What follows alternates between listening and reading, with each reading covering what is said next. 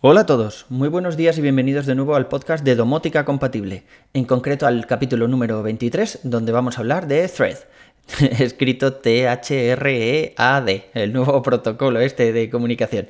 Eh, yo soy Carlos Auquillo y comenzamos.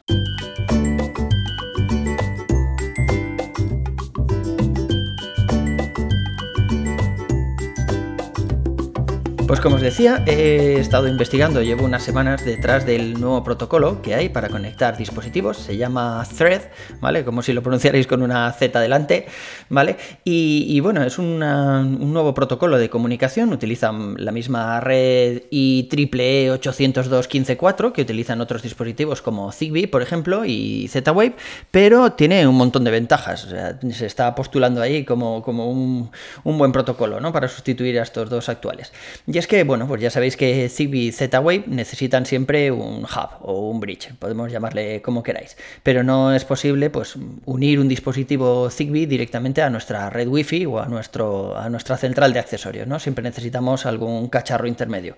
No pasa lo mismo con los cacharros, eh, con los dispositivos que se conectan a la Wi-Fi. Ya sabéis que directamente los podemos enlazar sin ningún problema. Hay algunos que directamente llevan el, el código este, el dibujito este de HomeKit y no necesitamos ni instalar la aplicación del fabricante, ¿no? Pero con los dispositivos tanto Zigbee como Z-Wave, aparte del bridge, pues necesitamos enlazarlos a través de, la aplicación propia. Wi-Fi, pues, pues bueno, tiene sus ventajas, como que tiene un mayor rango que el Bluetooth, por ejemplo, o que los dispositivos Zigbee, pero por contra, pues requiere mucha más energía, ¿no? Y consume mucho más. Y al precio que está la luz, pues, pues no, no se está poniendo la cosa apetecible para esto. Los Bluetooth no consumen apenas. Yo tengo algunos dispositivos con batería funcionando desde hace años, pero claro, tienen un rango mucho menor y son más lentos, mientras que el Zigbee es, rápido, pero eso, siempre tenemos que pasar por el bridge o por el hub.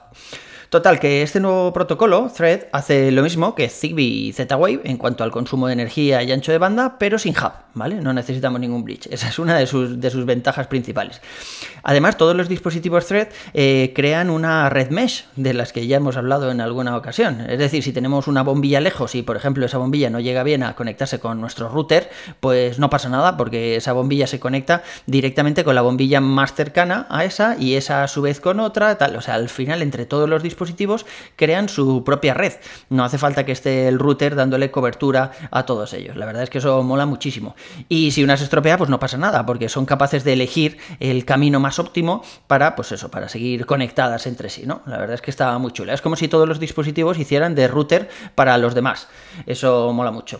Bueno, entonces, claro, cuantos más dispositivos tengamos en casa, pues mejor será nuestra red, ¿no? Nos va a dar mucha más confianza. No hay que confundir esto con, con Matter directamente, porque Matter, bueno, ya sabéis que es el protocolo este para gobernarlos a todos, que saldrá dentro de, unos meses de forma más oficial, y hay varios fabricantes que se suben al carro de Matter. Entonces se supone que eh, luego no habrá tanta diferencia como hay ahora entre dispositivos HomeKit, dispositivos compatibles con Alexa, dispositivos compatibles con Google, sino que habrá un protocolo, se llamará Matter, que será el que, el que los concentre todos, ¿no?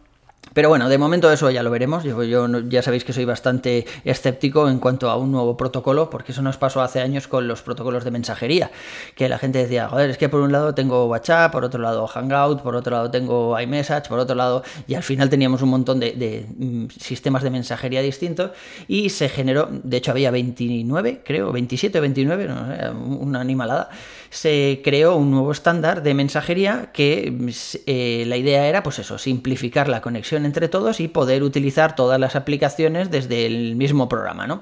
Pero ¿qué pasa? Que nadie quiere que le quiten parte de su pastel y a Apple, por ejemplo, no le interesa abrir iMessage a otras plataformas porque, claro, eso le quitaría cota de mercado de, iPhone. Si tú ya estás muy enganchado, tienes a toda tu familia ahí en iMessage y tal, pues claro, hace más, más fácil quedarte dentro de, esa gama de dispositivos, ¿no?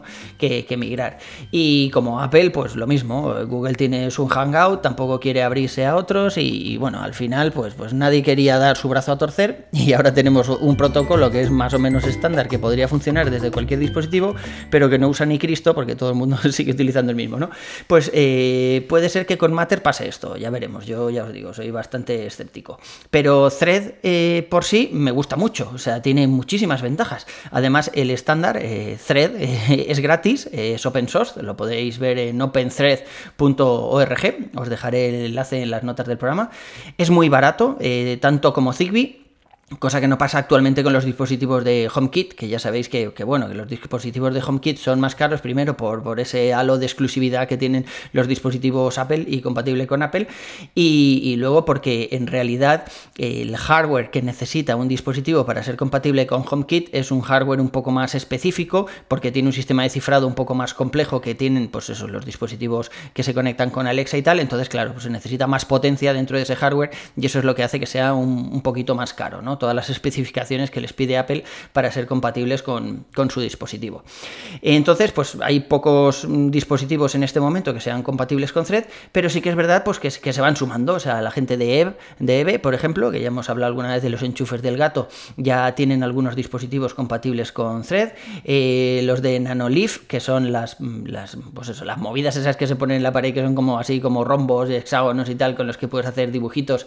Y ahora han sacado también una gama de bombillas, que ya os contaré, que por esta bombilla ha sido por donde ha empezado toda mi investigación con Thread y la verdad es que tiene muy buena pinta. He reducido con ella, bueno, he reducido, no, he eliminado por completo el retraso de los interruptores, ya os lo contaré en otro episodio.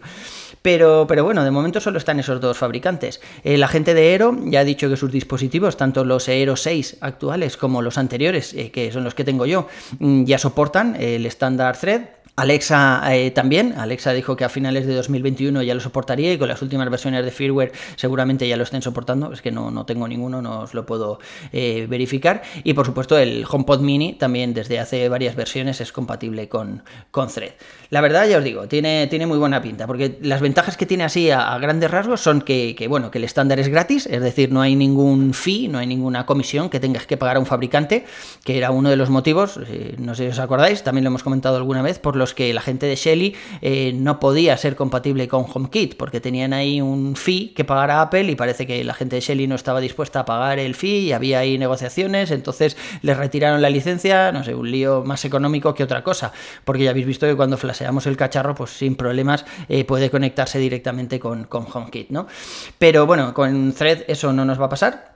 Además es open source, ya os digo, opensource.org, podemos bajarnos el código fuente, es seguro, hay una comunidad detrás que está revisando el código fuente y, demás y, ampliándolo. Y como está disponible al alcance de todos, pues eso hace que, se, detecten antes eh, fallos y vulnerabilidades, por lo tanto se arreglan enseguida. Es muy barato, está a la altura de un Zigbee de estos de 10-12 euros que estamos viendo con los dispositivos de cara. Y una cosa que mola muchísimo es que no necesitan una nube específica de servicios, así que no te ata ningún proveedor que maneje tu ecosistema y por lo tanto tienes control local de tus dispositivos, tal y como nos pasa ahora con HomeKit, ¿no? Que si no tienes conectividad de internet, pues tus luces se siguen encendiendo igual porque está todo eh, en el HomePod o en la central de accesorios que utilices. Pues con Thread pasa exactamente igual.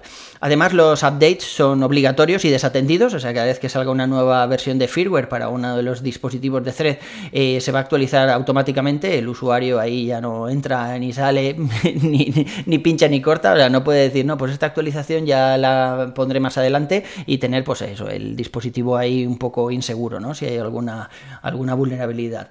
Y, bueno, no sé, la verdad es que a mí me encanta. Ah, y otra cosa que mola muchísimo también, que tenía aquí en mis notas, es que no, no se necesita ninguna aplicación de fabricante. Se van a poder enlazar los dispositivos, pues directamente desde la aplicación casa, o desde Alexa, o desde la aplicación que utiliza para manejarlos, sin necesidad de como nos pasa ahora, pues eso, con los dispositivos Zigbee, que te tienes que instalar la aplicación, que sí que es verdad que a veces te da alguna funcionalidad más, o gráficas de consumo o algo así, pero al final, joder, al final es un coñazo porque tienes ahí, yo tengo en una carpeta un montón de, distintas aplicaciones de fabricante que al final solo utilizas en el proceso de, enlace, ¿no? Si me compro una nueva bombilla, pues tengo que ir a la aplicación de Hue, entro ahí y entonces actualizo el firmware si hay algún firmware por actualizar, añado la nueva bombilla y ya está ya no la vuelvo a utilizar hasta que, pues eso, que tengo que hacer alguna, algún nuevo pareado o eliminar alguna bombilla que ya no vaya a utilizar.